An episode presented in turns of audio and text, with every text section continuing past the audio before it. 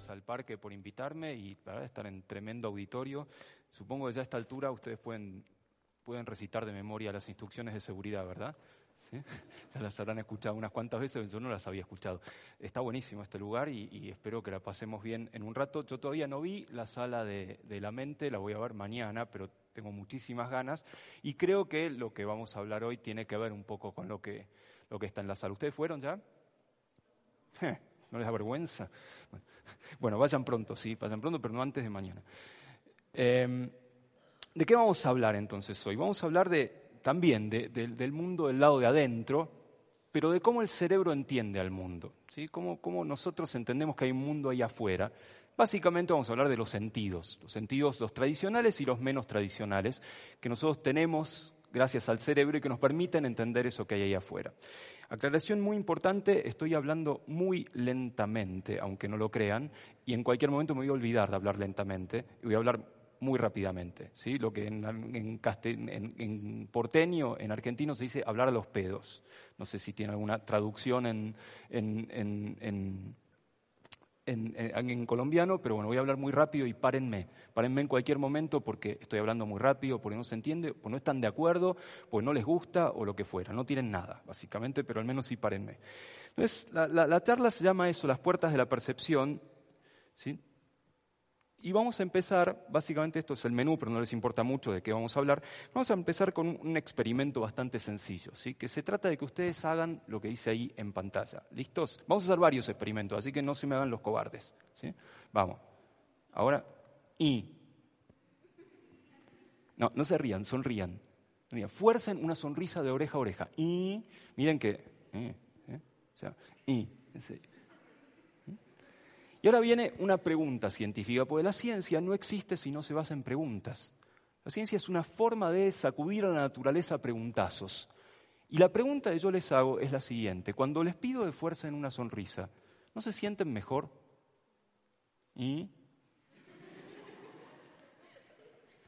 Piensen si el cerebro de ustedes por forzar una sonrisa no les está diciendo, está bueno, este se siente bien.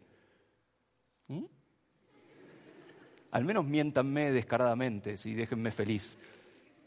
Ay, cómo son. Sí, efectivamente, el cerebro se siente mejor. Y eso es bastante extraño y ahora lo vamos a intentar explicar. Y vamos a hacer el segundo experimento, que es muy parecido, y yo creo que con ustedes va a salir bastante bien. En lugar de hacer una sonrisa completa, les pido que hagan una media sonrisa izquierda o media sonrisa derecha. ¿Eh? ¿Eh? En Argentina hay un juego de cartas que se llama el truco, ¿sí? y estas son señas del truco que uno le hace al oponente. Esta es que uno tiene el 7 de, el izquierdo, el 7 de oros, 7 de oro, y este es que tiene el 7 de espadas. Y la pregunta es la misma que antes. ¿sí? Si estamos de acuerdo en que y está bueno, ahora la pregunta es, ¿está bueno este o este? ¿Qué onda? ¿Qué les parece? ¿Eh? ¿Alguno de los dos está mejor que el otro? ¿Estamos de acuerdo en que este está bueno? Que este, el cerebro dice, hay algo, está bien. Si comparamos ese con alguno de los dos semi-hemisferios, algunas de las dos semi-sonrisas, ¿qué les parece? ¿Alguna está mejor que la otra? ¿Cuántos por izquierda? ¿Mm? ¿Cuántos por derecha? Y el resto amargados, básicamente. Está muy bien que algunos sientan mejor semi-sonrisa izquierda que semi-derecha y en un ratito lo vamos a explicar. Pero vamos al primer experimento, es el más extraño de todos. El que yo les pedí que forzaran una sonrisa, el que... ¿Mm? ¿Por qué es tan extraño ese experimento? Porque uno está acostumbrado a pensar que se emociona, luego actúa, que uno está feliz, luego sonríe. Sin embargo, el experimento que yo les acabo de proponer es exactamente al revés. Yo les pedí que primero actuaran y luego el cerebro sintió una emoción, que primero forzaran una sonrisa y luego el cerebro pensó, este se está sintiendo bien, alguna locura estará haciendo y se está sintiendo bien, básicamente. El, tipo está ahí puesto, que lo ven muy chiquitito, lo puse porque es el primero que propuso esta idea, se llamaba William James, y bueno, fue el tipo que inventó la psicología experimental, el hacer experimentos para entender cómo funciona la mente. Y lo que él dijo es justamente esto, suponete que estás en la selva corriendo porque te persigue un león. Obviamente estás muy asustado porque te persigue un león. Y lo que él dice es que no corres porque tenés miedo, sino que tenés miedo porque corres. O sea que primero viene lo que vos haces y después viene la emoción. Esto que acabamos de hacer en segundos nada más es lo que hacen los tipos que estudian la mente. Todo el tiempo hacen este tipo de experimentos con personas, con animales de laboratorio, hasta con estudiantes, fíjense, y finalmente llegan a estas conclusiones de que el cerebro es una cosa rara de cómo funciona. ¿sí? Vamos a ver un poco ¿Qué son las preguntas actuales de las neurociencias? ¿Dónde está parada la gente que mira al cerebro para tratar de entenderlo? ¿sí? Una de las grandes preguntas de la neurociencia es, sin duda, ¿dónde están las cosas guardadas en el cerebro?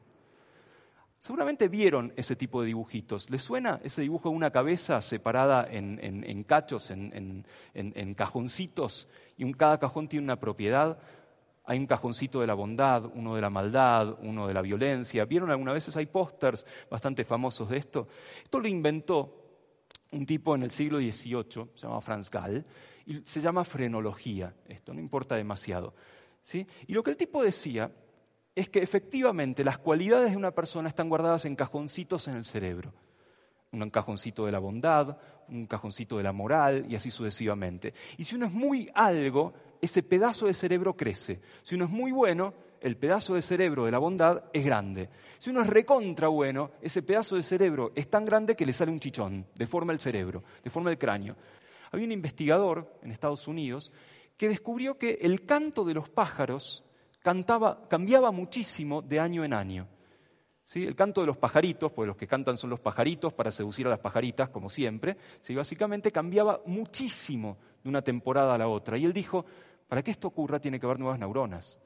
No puede ser que esto simplemente sea que se recableen las neuronas. Nadie le creyó, básicamente, porque decían, no, estos son cerebros adultos, cerebros de pajaritos adultos. No pueden aparecer nuevas neuronas. Pero él lo demostró, demostró que efectivamente aparecían nuevas neuronas en un cerebro adulto de pajaritos y después se demostró en roedores, en ratones, ratas de laboratorio y se demostró también en humanos que aparecen nuevas neuronas lo cual es una tremenda novedad para empezar a pensar en enfermedades. Y el último punto de la, novedad de, dónde está parada las neurociencias es el de las puertas de la percepción, que es el que vamos a hablar justamente hoy. ¿sí? Las puertas de percepción tienen mucho que ver con este señor, que ustedes me dirán quién es. Y si no, se van, si no saben quién es. Eh, qué, qué susto, ¿no? ¿Quién es? Jim Morrison, por supuesto. Ahora todos, todos tienen que decir, ah, sí, Jim Morrison. Bueno, ustedes son un tanto jóvenes tal vez para conocerlo a Jim Morrison, pero Jim Morrison fue un cantante muy famoso de California de comienzos de los años 70, fines de los 60, comienzos de los 70, que tenía una banda muy famosa que se llamó The Doors, Las Puertas. ¿sí? Y, si no lo conocen, conózcanlo porque vale la pena. Hubo una película de Oliver Stone hace unos años que debe estar en, online, seguramente la pueden bajar con esas, esas, artes ilegales que tienen los adolescentes para bajar, para bajar películas. ¿sí? Búsquenla, porque está muy buena la historia de The Doors.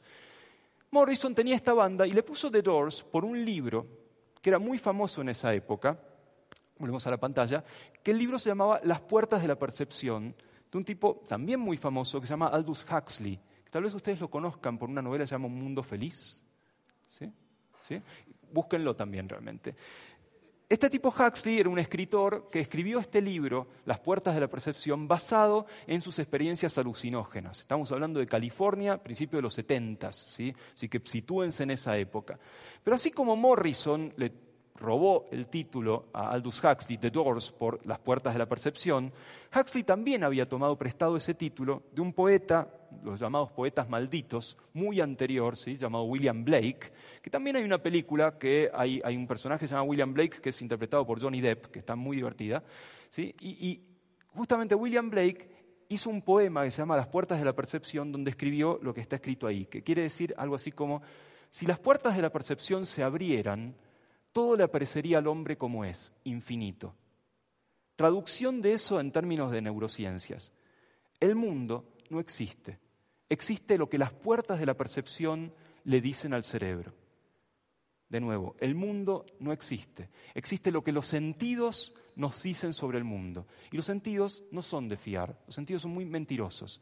A veces los sentidos inventan cosas, y vamos a ver ejemplos al respecto, y a veces los, sentidos roban cosas del mundo. Por ejemplo, aquí están dando vueltas un montón de cosas que no percibimos. Están dando vuelta rayos infrarrojos, ultrasonidos, ¿sí? ultravioleta no creo que con estas luces, pero hay un montón de cosas, ondas de radio, y nosotros no andamos con una antena en la cabeza bailando porque estamos escuchando la radio, porque es invisible eso para nosotros, porque los sentidos son mentirosos. ¿sí? Vamos a analizar un poco esto del mundo de los sentidos. Volvemos a, la pantalla. ¿sí?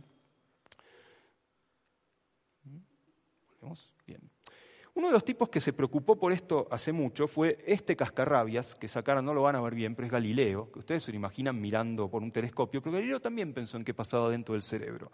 En un momento habló de que todas las propiedades de algo, su forma, su color, su sabor, su olor, lo que fuera, no son tanto de la cosa, sino del cosador, o sea, de nosotros. Nosotros le agregamos cosas al mundo, nosotros le damos el gusto, el sabor, el olor a los fenómenos y no es precisamente los tengan ellos. Vamos a analizar un poco de qué se trata esto. Veamos un poco sobre el cosador. Por ejemplo, ¿alguien ve algo ahí? ¿En esas manchas? Mírenlo un cachito y seguro alguno va a empezar a ver algo y después el resto lo va a ver. ¿Nadie ve nada? Están un poquito lejos, ¿sí? Bueno, esas manchas que parecen estar al azar, ¿sí? en algunas personas se empieza a ver un perro dálmata. ¿sí? ¿Sí? Un perro dálmata, esos perros que tienen manchas, manchas negras en un fondo blanco, ¿sí? que tiene la cabeza hacia adelante, las patas hacia atrás, creo que están un poquito lejos para verlo, pero de hecho empiezan a verlo y eso lo agregan ustedes, son manchas al azar y vamos a ver varios ejemplos de esto. ¿sí? Esto es muy famoso, ustedes seguro lo conocen, y van a estar alternando su percepción entre dos cosas, ¿de acuerdo? Todos ven las dos cosas y no pueden pararlo. Eso es lo fascinante de esto, no pueden parar de ver las dos cosas. No pueden parar de alternar entre ver una copa en el centro y dos rostros a los costados.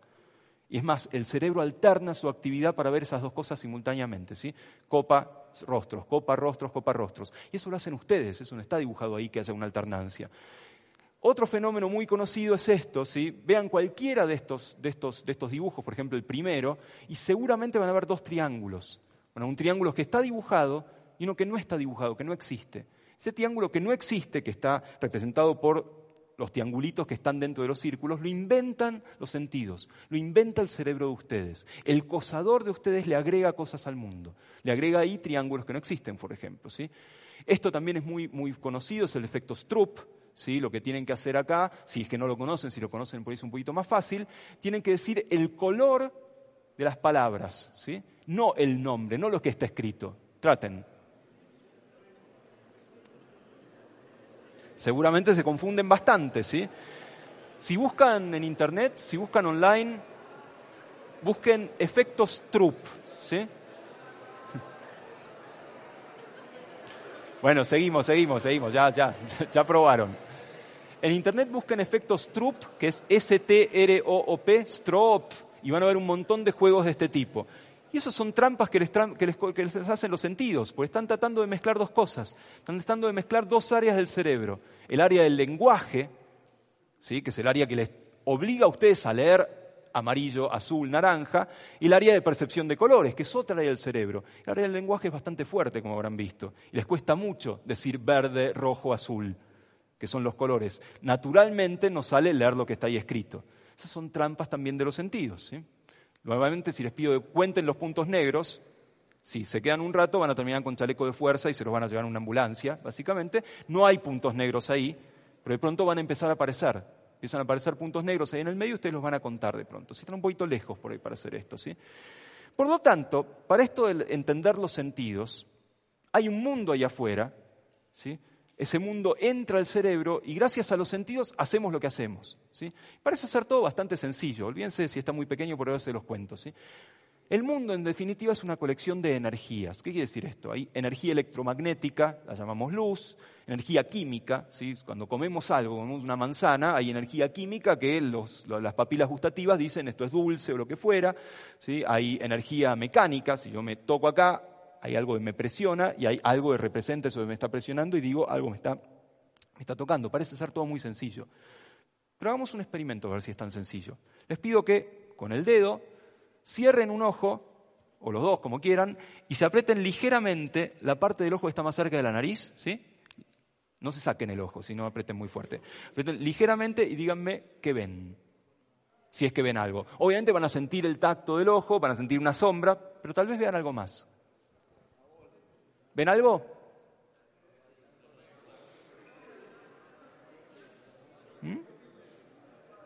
¿No ven una mancha? ¿Sí? ¿Sí? Todos van a ver una mancha, algunos negras, algunos blancas, algunos van a ver estrellas, otros van a ver a Messi jugando, van a ver un montón de cosas, definitivamente, ¿sí? Esto es muy raro, ¿sí? ¿Por qué es muy raro? Dijimos que la visión era que respondía a la energía electromagnética, o sea, a la luz. Acá no hubo luz. Acá el estímulo fue mecánico.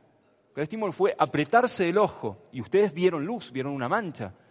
Quiere decir que es bastante, no, no, es tan lineal el asunto de los sentidos. Si en lugar de apretarse el ojo, ahora se lo acarician, se lo rozan nada más, van a sentir el roce, van a ver una sombra, pero no van a ver esa mancha.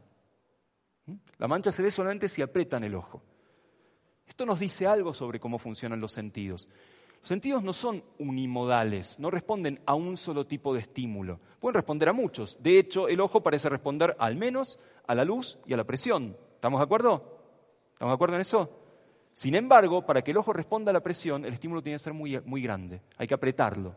Para que responda a la luz, con un cachitito de luz alcanza. Con un, quantum de luz alcanza. ¿Mm? Por lo tanto, los sentidos se definen por aquel estímulo al cual responden más fácilmente. Yo podría escuchar temperatura. Sí, si efectivamente yo prendo fuego a los receptores que están ahí adentro, adentro del tímpano, los, tonos receptores, voy a escuchar.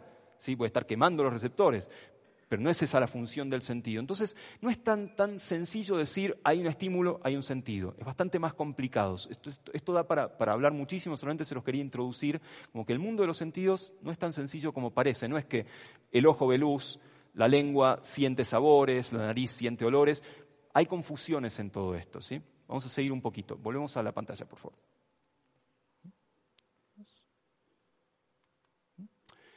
Efectivamente, hay un montón de cosas que pueden suceder.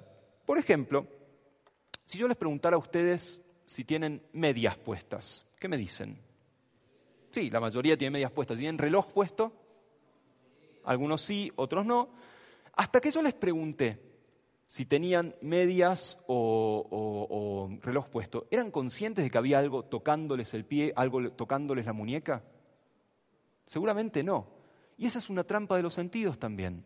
Porque hay un estímulo permanentemente. La media está ahí puesta todo el tiempo, el reloj está ahí puesto todo el tiempo. Sin embargo, los sentidos, entre comillas, se olvidan.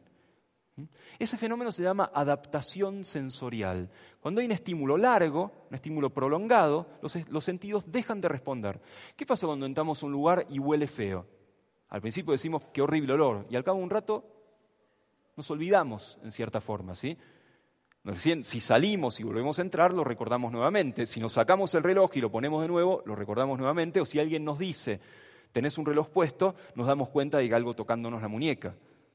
¿De acuerdo? Esa es una particularidad, es, un truco de los sentidos que nos están engañando también, ¿sí? Y vamos a ver un par de trucos más en esto, ¿sí? Para este necesito algún voluntario o voluntaria.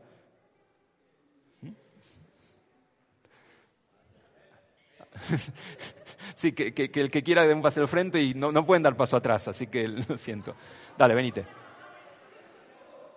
Pero y, necesito uno más que me haga de testigo. Vengan dos, vengan dos. Vení, vení, vení. Vengan, venga, dale. Vení, necesito dos, necesito dos. Otro necesito de testigo. O cualquiera, dale. ¿Cómo va? Hola. ¿Cómo va? Eh, uno más, muchachos. Bueno, es muy sencillo, ¿sí? Vos ya dijiste sí, ahora no te puedes echar atrás porque tengo dos alfileres. tenemos nuestros métodos. bueno, es muy sencillo. Vos tenés que cerrar los ojos yo te voy a tocar con dos alfileres, no te voy a pinchar, vos tenés que ver lo que pasa y después tenés que contarlo, ¿dale?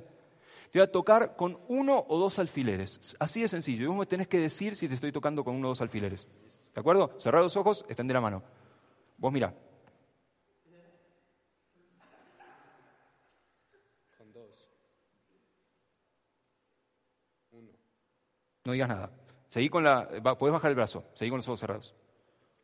Baja la cabeza. ¿Te acordás de cómo fue, no? Sí.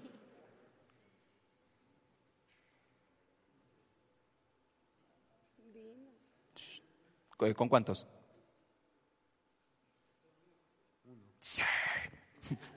Funcionó, muchas gracias. Ahora tenés que contar qué pasó.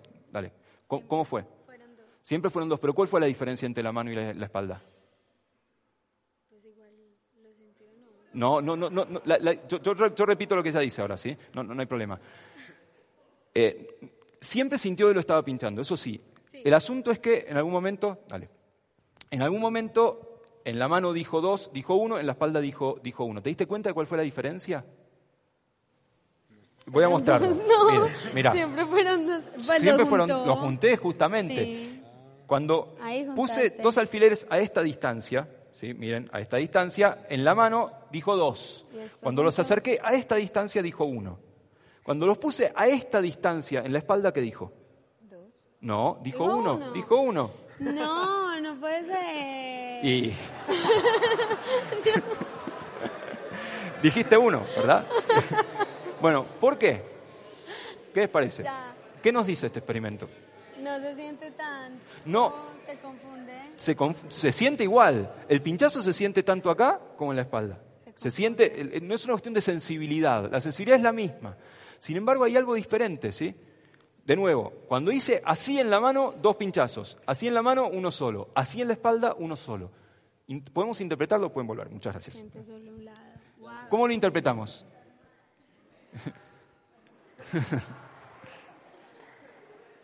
Bueno, nada, no aplaudan hasta que no lo interpretemos correctamente, nada. ¿Qué pasó? ¿Por qué puede ser que en la espalda esto se siente como un pinchazo y esto mismo en la mano se siente como dos pinchazos? ¿Por qué? ¿Qué les parece? Porque la mano es... Podría, podría hacerlo en la otra mano y es exactamente lo mismo, ¿sí? Eh, no, quiero seguir pinchando estudiante, básicamente, pero, pero si te lo hago de la parte derecha o de la parte izquierda de la espalda, pasa lo mismo. Esto se siente como un pinchazo. Está, bien la hipótesis. Es cierto, yo lo hice en el, centro de la espalda, pero lo puedo hacer en el costado y da lo mismo. ¿Mm? Pruébenlo después, si agarren a alguien que odien mucho y un hermanito, algo que tengas a mano. Eh, ¿qué, ¿Qué otra hipótesis? ¿Qué les parece?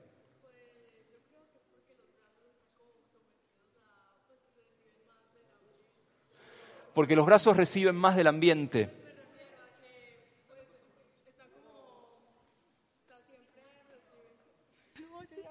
Yo, repito, está bien, está bien, yo repito. Pero vos no me estás dando una explicación. Vos lo que me estás diciendo con eso es, eso le viene bien a los brazos, tener una cierta discriminación mayor porque los usamos más para, para agarrar cosas de la espalda. Uno no agarra cosas con la espalda en general. Hay gente tal vez puede hacer cosas raras. Pero, pero, pero es, vos lo que me estás diciendo es qué adaptación nos da eso en todo caso, pero no me estás explicando el fenómeno.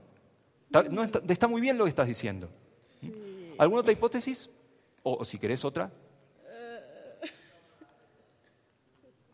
Claramente lo que nos dice este experimento es que las manos discriminan espacialmente mucho más que la espalda, ¿sí? Porque esto lo identificaron como dos pinchazos. ¿Por qué es eso? ¿Por qué? Tiene que ver con más nervios. No es una cuestión de cantidad de nervios, sino de densidad. No es lo mismo hablar de más que de más denso. ¿De acuerdo? Acá lo que tenemos es que las terminales de las neuronas son más pequeñas. Si son más pequeñas, este pedacito de mundo, este pedacito de piel, va a parar a una neurona. Este pedacito de piel va a parar a otra neurona. Por lo tanto, estos dos pinchazos yo los siento como dos pinchazos independientes. Esas terminales nerviosas en la espalda son más grandes. ¿Sí? Por ejemplo, hay una neurona que recibe todo este pedazo de mundo en la espalda. Entonces, dos pinchazos que caigan dentro de ese pedazo de mundo, la espalda los identifica como uno solo. ¿Se entiende? ¿Mm? Por eso es que nosotros discriminamos mucho más con las manos que con otras partes del cuerpo. ¿sí?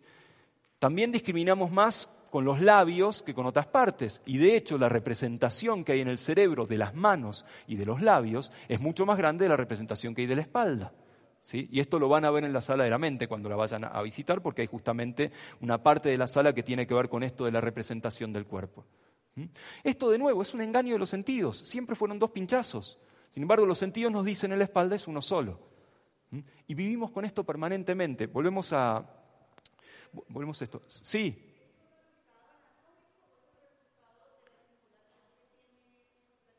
De ambas cosas, de ambas cosas. En principio es anatómico por el tamaño de lo que se llama campos receptivos de las neuronas. Pero esos campos receptivos llegan al mismo sitio del cerebro, al sitio sensorial del cerebro, que es el que dice un solo pinchazo. Comienza por lo anatómico, pero también es identificado en, la parte sensorial del cerebro como un solo pinchazo. Son ambas cosas. ¿Mm? Volvemos a, la pantalla entonces. ¿sí? Entonces llegamos a esta conclusión de que hay muchísimos experimentos posibles, vamos a, vamos a seguir adelante porque si no va- vamos a tardar mucho, pero podríamos hacer más experimentos sobre las trampas que hacen los sentidos. Mientras tanto en el cerebro pasan un montón de cosas. ¿sí? También hay trampas de los sentidos en el cerebro. Por ejemplo, uno de los- mis experimentos favoritos tiene que ver con un experimento que se hizo hace muchos años, pero después se, repitió, para el cual se necesita un sapo y una mosca, básicamente. Si uno tiene un sapo y una mosca acá arriba, ¿qué hace ese sapo inmediatamente? Saca la lengua y se la come. ¿bien? El experimento que se hizo es agarrar el sapo, agarrar el ojo del sapo, ¿sí? si son muy impresionables, tápense los oídos, básicamente, separar el ojo del sapo, cortar el nervio óptico, dar vuelta el ojo y ponerlo de nuevo. Nos encantan esas cosas, ¿verdad? está buenísimo, ¿sí? Entonces tenemos un sapo con un ojo que mira así y un ojo que mira así. ¿De acuerdo? ¿Sí? ¿Todos, todos ven el sapo? Digan que sí, está, muy bien representado, ¿sí? tengo años de teatro encima. ¿sí? Entonces tenemos un sapo así. Si le tapo este ojo al sapo y le pongo una mosca acá arriba, ¿qué va a hacer ese, sapo? Sacar la lengua y va a comérsela. Si le tapo este ojo y el sapo me queda con el ojo dado vuelta y le pongo una mosca acá arriba, ¿qué va a hacer este sapo? Primero me va a insultar en todos los colores y que basta hacer experimento, quiero comer. Eso es lo primero que va a decir el sapo. Pero una vez dicho eso, ¿qué va a pasar? Mosca acá, ojo acá, ¿qué? Efectivamente, o sea, eh, eh, eh, eh. la mosca ahí arriba, lengua para atrás y para abajo. ¿Mm? Y ese sapo nunca aprende. Si yo le tapo este ojo, se muere de hambre.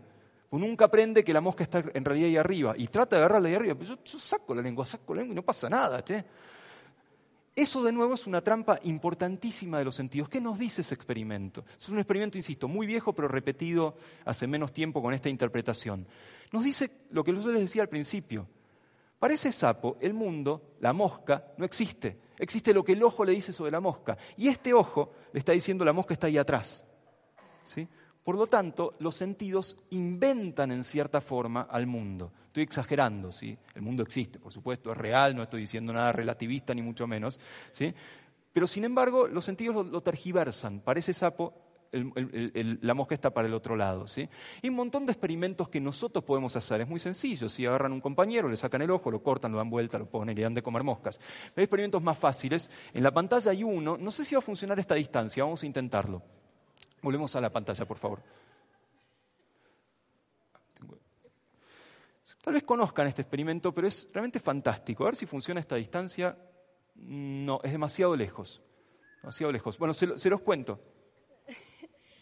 Eh, bueno, con el experimento del sapo yo creo que si se le aplicaría a un humano, no sé si fuera como lo mismo, porque por lo que tengo entendido, los humanos tienen eh, un líquido en, el, en, pues, en los oídos que, tienen, pues, que aseguran como el equilibrio.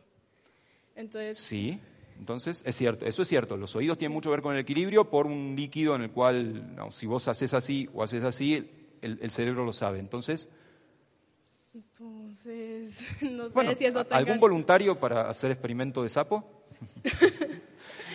No, Eh, a ver, experimento obviamente no se hizo en humanos, eh, pero sí hay ejemplos en los cuales patológicamente hay cuestiones que, se- que- que están invertidas, ¿sí? por, por- por cómo se fue formando el cerebro en ciertas personas. Efectivamente hay situaciones en las cuales vos podés ver las cosas, si no invertidas, raras. ¿sí? En esos humanos se ha logrado entrenar para que aprendan que, aunque el ojo te diga que la mosca está ahí, sacar la lengua para allá arriba. ¿Sí? Cosa que no se ha logrado en los sapos. No tiene que ver con el equilibrio. No- no- no es una cuestión del equilibrio y de los oídos. Acá estamos solamente hablando de la vista y del entrenamiento que vos podrías dar a una persona para, aunque los sentidos te digan una cosa, la cosa funciona de otra manera, ¿sí? el, mundo es de otra manera. No tiene tanto que ver con el equilibrio. Con el equilibrio hay un montón también de, experimentos. Acá nos- le- les recomiendo mucho a una persona, e incluso una película, hay una película de hace muchos años que, que es fantástica, seguramente no la vieron y es una pena, se llama Despertares, es con Robin Williams y Robert De Niro, es de los fines de los 80, supongo, esa película. Esa película se basa en una historia real de un médico que se llama Oliver Sacks. ¿Sí? S-A-C-K-S. Y este tipo cuenta un montón de casos clínicos en los cuales a las personas le pasan cosas raras. Eh, uno de sus libros se llama, por ejemplo, El hombre que confundió a su mujer con un sombrero. Literalmente. ¿sí? Esta persona dejó de ver cosas concretas, dejó de ver una cara y veía un óvalo. ¿sí? Dejó de ver, empezó a ver lo abstracto en el mundo. Entonces cuenta Sachs, que estaban en, la, en la consulta médica con este paciente y su esposa, y cuando el paciente se va, agarra la cabeza de la esposa como para ponérsela de sombrero. Porque él vio algo, vio una forma que tenía que ver con la cabeza y lo, pensó como sombrero. Hay muchos casos de estos que los sentidos te engañan, clínicos, que cuenta maravillosamente Oliver Sacks. hay una película del año pasado que no sé si se estrenó aquí, pero se puede bajar. Yo la vi en Cuevana, no sé si Cuevana existe aquí eh, todavía. Tiene que decir que no. Tiene que decir que no y que nunca la vieron. Bueno, eh, se llama eh, Y la música continuó en, inglés, And the Music Continued o algo parecido, que es la historia de un tipo que eh, se queda detenido en los años 60. ¿Sí? Y crece, obviamente, su cuerpo sigue creciendo, desaparece de su casa como adolescente, se va de su casa, ¿sí? porque quería ir a un concierto de una banda de esa época, los Grateful Dead, y lo encuentran 30 años más tarde, y es el último hippie, porque vive el año, los últimos años de los 60. Y también es una historia de un caso de Oliver Sacks. ¿sí? Y el uno, de los libros de Oliver Sacks se llama Musicofilia, que habla sobre cómo el cerebro interpreta la música. Y es realmente fantástico. Y algo de equilibrio y algo de oído hay, hay en, ese, en ese libro. Seguimos adelante, pues si no nos atasamos demasiado, volvemos a la pantalla. Bueno, este experimento no, tiene sentido hacerlo a tan, alta distancia, pero seguramente lo hayan visto. Si no, háganlo. Si dibujen en un papel un punto y una cruz, y con un ojo cerrado, acerquen, miren, el punto y acerquen y alejen el papel y va a pasar algo muy raro, que no les digo qué es, para, dar un poquito más de suspenso. ¿sí? Esto de la sensación, esto de las percepciones, es tan complicado que a veces nosotros interpretamos eso que llega desde el mundo. Y el ejemplo más típico es la diferencia que hacen los que estudian el cerebro entre sensación y percepción. La sensación sería que yo estoy viendo, por ejemplo, manchas blancas sobre un fondo celeste. Y la percepción de eso sería estoy viendo un cielo con nubes. ¿Se entiende la diferencia? La sensación es que el estímulo está llegando a mi cerebro. La percepción es que estoy explicando ese estímulo, lo estoy interpretando. ¿Se entiende? ¿Se les ocurre que hay alguna situación en la cual podamos tener percepción sin sensación? O sea, que estemos interpretando algo sin que haya un estímulo, sin que estemos locos. ¿No nos pasa en algún momento? ¿Nos pasa todo el tiempo? ¿Cuándo podemos estar percibiendo algo, o interpretando algo en el cerebro sin que haya un estímulo ahí afuera? ¿Cómo? El pensamiento, ¿qué más? Los sueños. Los sueños son efectivamente percepciones sin sensación. Uno ve una historia, escucha voces, sí, básicamente, pero no hay voces ahí afuera, no hay una historia ahí afuera, no hay un estímulo visual. ¿Alguno leyó el cuento El corazón del ator de Edgar Allan Poe? ¿Se acuerdan de alguno, eh, aquellos que dijeron sí, ¿se acuerdan del final del corazón del ator? ¿Cómo era el final? ¿Qué le pasa a este tipo que había matado a alguien?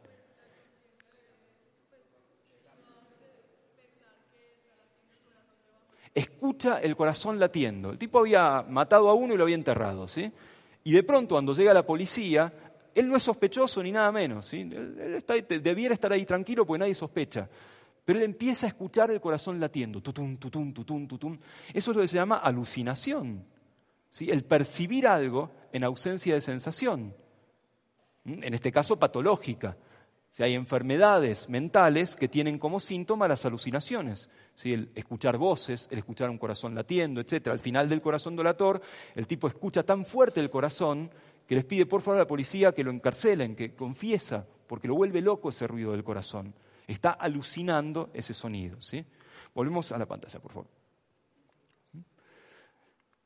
Y finalmente, sí, para Olvídense de lo que dice ahí. Como un ejemplo de lo de, percepción, nos quedan dos temitas más para, redondear un poco el tema. Por un ejemplo de, cómo el cerebro interpreta el mundo, vamos a hablar de la percepción de la belleza.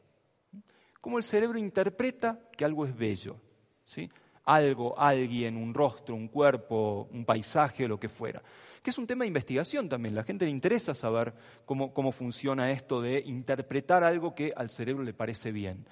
Y la gran pregunta de qué es la belleza en términos de cerebro es si es algo cultural, o sea, si es una moda, y si varía de lugar en lugar y de época en época, o si es algo biológico, si hay algo que el cerebro a lo largo del tiempo siempre ha interpretado bien, de la misma manera, no, bien, perdón, de la misma manera. Eso sería una prueba de que hay algo biológico. ¿sí? Y una forma de entender esto es analizar justamente los ideales de belleza a lo largo del tiempo. Por ejemplo, esta gordita es un ideal de belleza etrusco. Es la, la Venus etrusca. Venus sería la diosa del amor, de la belleza o lo que fuera. ¿sí? Saltamos un siglo, saltamos nada a los fenicios que estaban ahí al lado, básicamente, y como que hizo dieta la piba, ¿sí? Y este es el ideal, la Venus fenicia. Parece no tener nada que ver una con otra. Si avanzamos unos siglos, el ideal de belleza, esta es una Venus griega, ya a nosotros, gente del siglo XXI, ya algo al cerebro nos dice sí, es algo que yo puedo interpretar como un rostro proporcionado, un rostro bello, etc. Si avanzamos con el tiempo, hay otros ejemplos. ¿sí? Por ejemplo, esta sería la, Venus de Botticelli, tal vez la hayan visto en algún libro. Esta que está bárbara es la Venus de, Rossetti, ¿sí? o una Venus del siglo XX que interpretamos casi globalmente como algo bello. ¿sí? Sin embargo, esto de la belleza tiene sus bemoles, y tiene, tiene sus complicaciones. Entonces, parece habría que remitirse a los expertos para ver qué es para el cerebro la belleza. Entonces, veamos qué nos dice un experto al respecto. ¿sí? Y un experto nos puede decir que la belleza tiene que ver con el promedio, con las proporciones, con el género, con la edad, con los adornos, el estatus, la simetría, todas cosas que el cerebro interpreta. Y vamos a ver dos de estas cosas. ¿sí? Vamos a ver, por ejemplo, el promedio. ¿sí? ¿Qué quiere decir que el promedio es bello? Este señor se llamaba Francis Galton, del siglo XIX, fines del siglo XIX, era el sobrino de Darwin, para más datos. ¿sí? El tipo le gustaba poner números a todo. Por ejemplo, publicó un paper sobre cómo hay que cortar una torta de cumpleaños de la forma más exacta. Se ganaba la vida con eso, ¿qué va a hacer, básicamente? ¿sí? Y también le quiso poner números a la belleza. Y el tipo tenía una teoría, este Galton. Decía que uno tiene cara de lo que es. La buena gente tiene cara de buena gente. La mala gente tiene cara de mala gente y así sucesivamente. ¿sí? Entonces, ¿qué hizo para intentar demostrar su hipótesis? Se fue a la cárcel y buscó a los tipos más malos que encontró, le sacó fotos ¿sí? y trató de encontrar un patrón común, trató de combinar esas fotos y hacer un promedio de caras de mala gente.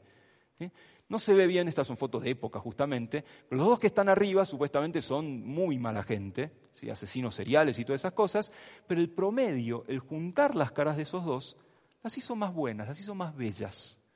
Como que el promedio de varias caras al azar, sean buenas, sean malas, sean lo que fuera, nos da una cara más bella. Como, no cumplió la hipótesis de Galton, se dedicó a otra cosa. ¿sí? Después se dedicó a ver cómo se cortaban las tortas de cumpleaños, justamente. ¿sí? Pero algo nos dice esto de que el, promedio efectivamente tiene algo de belleza. Esta cara, ¿sí? espero nunca encontrarme con esta joven, porque la saqué de internet, así que un día me, me, va a demandar. Es una cara cualquiera, ¿sí? básicamente. Y uno puede acercarla o alejarla al promedio de la especie para esa edad, básicamente. Y fíjense lo que sucede, ¿sí? Ahí le estoy alejando del promedio y ahí le estoy acercando al promedio. ¿Cuál les parece es más agraciada, más bella, por así decirlo? ¿La de arriba o la de abajo? La de abajo, claramente, la que se acerca más al promedio. Cierta forma es nos asegura más que es de la especie. Supongamos que uno va a bailar no quiere estar seguro de que saca a bailar un Homo sapiens sin un neandertal, ¿sí? básicamente, aunque a veces no se sabe, si convengamos. Y estas dos caras que les voy a mostrar ahora son caras universalmente bellas. ¿Qué quiere decir universal? Yo llevo estas caras a Oceanía, a Sudamérica, a Europa, a Japón, lo que fuera, y todo el mundo va a decir, sí, son caras bellas. Estas caras tienen una particularidad, no existen. Son caras que son la combinación de 30 rostros al azar de una chica y un chico, creo de 16 años. Se juntaron 30 caras al azar, que después se machearon por un morph, ¿sí? por, un programa, y se las promedió. Y ese promedio de las 30 caras es bello. Algo que nos dice que para el cerebro el promedio está bueno. Por supuesto que alejarse del promedio también está bueno, ¿sí? tener una particularidad, ¿sí? tener un, lunar que realza, realza algo, tener algo que, te saca un poquitito del promedio de la especie y te genera una cierta sorpresa. También la simetría tiene muchísimo que ver con el cerebro. en, el mundo hay muchísima simetría. Muchos bichos son muy simétricos. Los caballos más simétricos corren más rápido. Sí, es obvio, porque balancean mejor las patas. ¿sí? Las personas más simétricas son consideradas más bellas. ¿sí? Si uno hace un perfil de la cara de Denzel Washington, al menos a esa edad, es bastante simétrico a uno y a otro lado. No solo son consideradas más bellas las personas más simétricas, se dice que consiguen mejores trabajos, tienen más parejas y un montón de cosas. ¿sí? Y un montón de cosas interesantes sobre la simetría. Vamos a intentar una hipótesis. Si yo les digo que la simetría es percibida por el cerebro como belleza, una persona más simétrica es percibida como más bella. Y les digo que las mujeres no son igualmente simétricas todo a lo largo de su vida o todo a lo largo del tiempo. ¿Cuándo les parece que las mujeres serán más simétricas? ¿Qué les parece? Si seguimos ese tren de pensamiento, el cerebro identifica la simetría como más bella. Yo les digo, las mujeres no son igualmente simétricas todo el tiempo. ¿Cuándo serán más simétricas? ¿Cuándo? Cuando eran bebés después se arruinan para toda la vida. No, no, no, mujeres, mujeres postpuberales. no es una cuestión de edad. No es una cuestión de edad. 21 depende de qué edad tengas, básicamente. ¿sí? No es una cuestión de edad. ¿Qué les parece?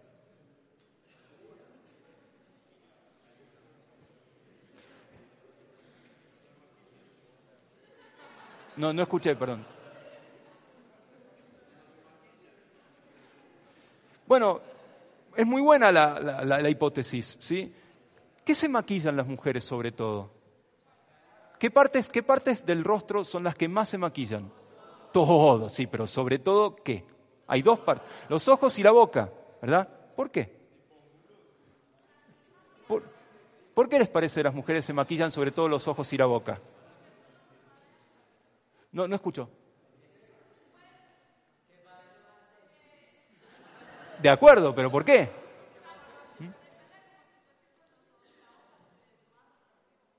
No, no, no te sé escuchar, perdón.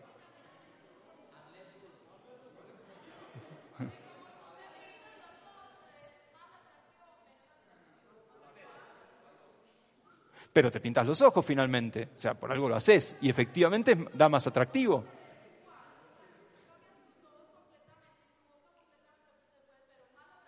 Sea completamente, no sea completamente, es ahí donde aplicas más maquillaje. ¿Saben por qué es eso? sobre todo con, con mujeres más grandes que, que, ustedes, más grandes que las presentes, los labios en general con la edad tienden a achicarse. ¿Mm? Los labios de una mujer muy anciana van a ser más finitos que una mujer más joven. ¿Mm? Y en general, la belleza también tiene un patrón reproductivo. ¿sí? Uno va a ver una persona, hombre o mujer, en parte bello por ciertos dotes reproductivos que tengan. Y la edad es un fenómeno reproductivo. Las personas más jóvenes están en un periodo reproductivo y las personas más ancianas no están en un periodo reproductivo. El aplicarse maquillaje en los labios los hace más grandes. Y al hacerlos más grandes te hace más joven. Fíjense, por otro lado, fíjense cómo salen las fotos de las modelos en general. ¿Salen con la boca cerrada o suelen salir con la boca ligeramente abierta? Ligeramente abierta la boca. Eso agranda la boca, agranda los labios. Nuevamente es un signo de, de juventud. Y lo mismo ocurre en los ojos. El aplicar maquillaje en los ojos resalta los ojos y los agranda, que también es un signo de juventud. Volvamos a esta pregunta de en qué momento las mujeres serán más simétricas. Dijimos que no tiene que ver tanto con la edad. ¿sí? Esta mujer, por ejemplo, es perfectamente simétrica. ¿sí? Tiene que ver con un momento de su ciclo menstrual. ¿Cuándo será? En la ovulación, efectivamente. ¿Por qué en la ovulación? ¿Por qué en la ovulación las mujeres serán más simétricas?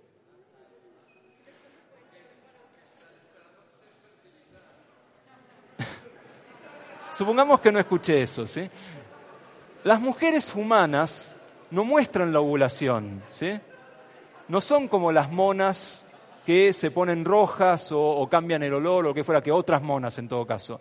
Sin embargo, muestran inconscientemente el momento de la ovulación, entre otras cosas, porque están más simétricas. Volvamos a, la pantalla. Y hay un experimento que se puede hacer al respecto. Los lóbulos de las orejas de las mujeres no son exactamente iguales todo a lo largo de la vida. En el momento de la ovulación son más iguales, son más simétricos. ¿Mm? Entonces, ¿cuál es la señal de esto?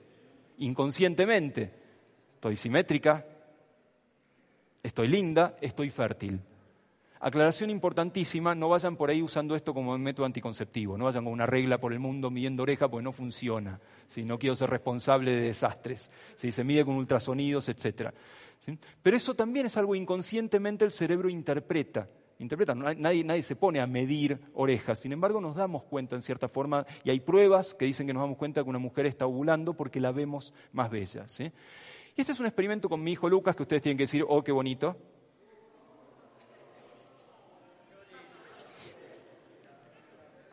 Y vamos a empezar de nuevo. Este es un experimento con mi hijo Lucas. Y que lo pueden hacer en cualquier momento. ¿Recuerdan el primer experimento, el de la sonrisa que hicimos? Sonrisa derecha, sonrisa izquierda. Le tienen que pedir a una persona que sonría, sencillamente. ¿sí? Tienen que pedir a una persona que sonría, aunque sea forzando una sonrisa. Y ves, con cualquier programa de computación, parten la cara al medio, parten la foto al medio y con cada mitad de la cara generan una cara con dos semicaras derechas o dos semicaras izquierdas, ¿se entiende? Agarran la cara, la cortan al medio y con cada mitad hacen la imagen especular y generan una cara formada por dos semicaras, ¿se entiende? Fíjense el resultado.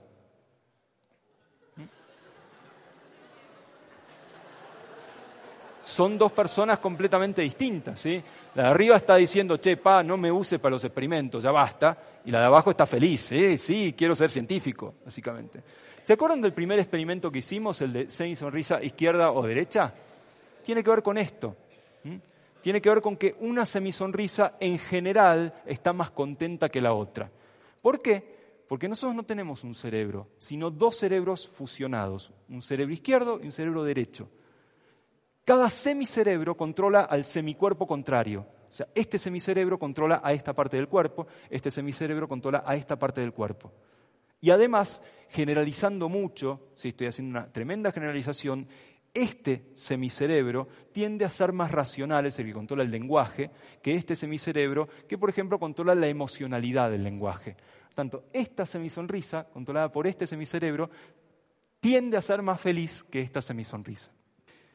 La gran pregunta de la neurociencia posiblemente sea la pregunta de la conciencia.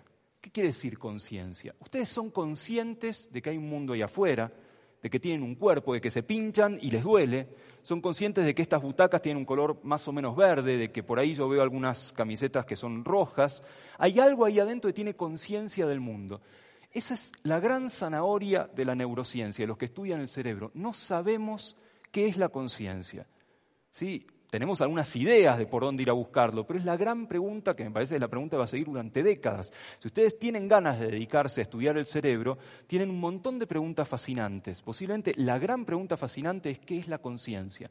La conciencia de estar vivos, conciencia de tener un cuerpo, algo tan pavo como eso, tan obvio como eso, no lo sabemos cual es fascinante de esa manera. Por supuesto, a la neurociencia también le interesa saber qué pasa cuando las cosas andan mal. Por ejemplo, cuando hay alguna enfermedad de los nervios. A este tipo seguramente lo conocen, Stephen Hawking, muy famoso porque apareció no una, no dos, sino tres veces en Los Simpson. Y la segunda vez es maravillosa porque Simpson, eh, Homero lo recibe diciendo, oh no, ese maldito lisiado otra vez. brillante, básicamente. Lo que le pasa a este tipo Hawking es que los nervios que le tienen que dar de comer a los músculos, que le tienen que dar órdenes a los músculos, degeneran, se mueren esos nervios. Por lo tanto, los músculos se mueren también. Si a los músculos no hay nervios que le den de comer, se mueren. Por eso la enfermedad se llama amiotrófica. A por no, mio por músculo y trófica por alimentación. No se le da de comer a los músculos. Es tremenda esta enfermedad porque el cerebro está bien. El tipo está lo que se llama locked in, está encerrado en un cuerpo que está muerto básicamente. Cualquier enfermedad neurodegenerativa es tremenda y es otra de las grandes preguntas de la neurociencia. ¿Por qué se mueren los nervios? ¿Por qué hay una enfermedad de Alzheimer, una enfermedad de Parkinson?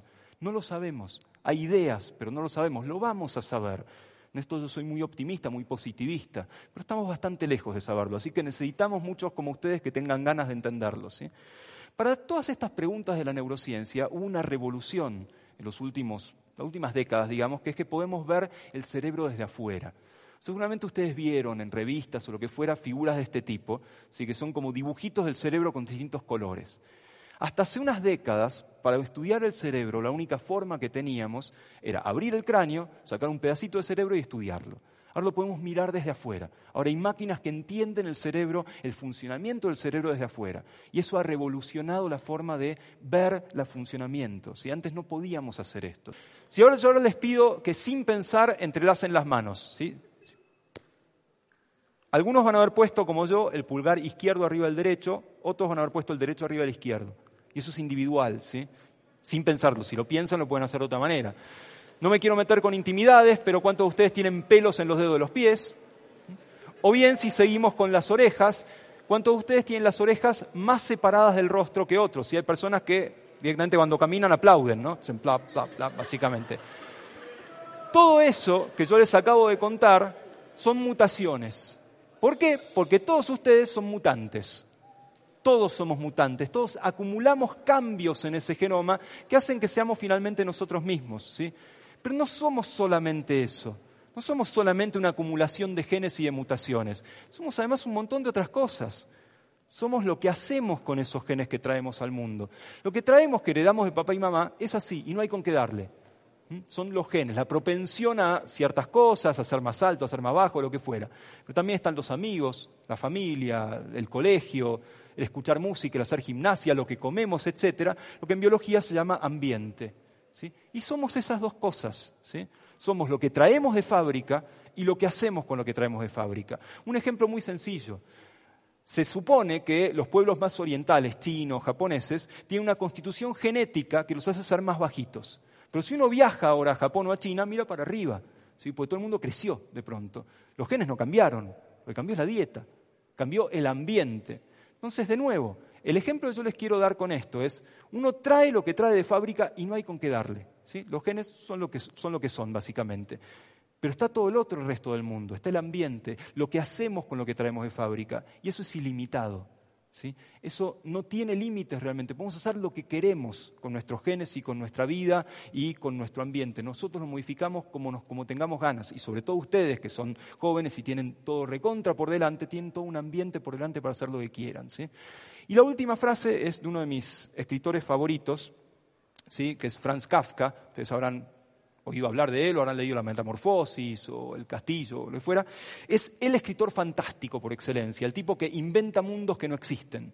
Y le preguntaron una vez a Kafka, che, Kafka, ¿cómo es eso de que vos andás contando cosas fantásticas en la vida cotidiana? Y la respuesta de Kafka fue, ustedes dicen que yo introduje lo fantástico, lo maravilloso en la vida cotidiana. No es cierto es que la vida cotidiana de por sí es maravillosa y es fantástica. Yo lo único que hago es escribirlo. Y la ciencia lo único que hace es estudiarlo y es maravilloso. Por lo tanto, si tienen una ventanita por ahí que les, genera un interés sobre qué pasa en la naturaleza y qué pasa en el mundo, persíganla, porque vale la pena, los va a hacer mucho más felices. Muchas gracias.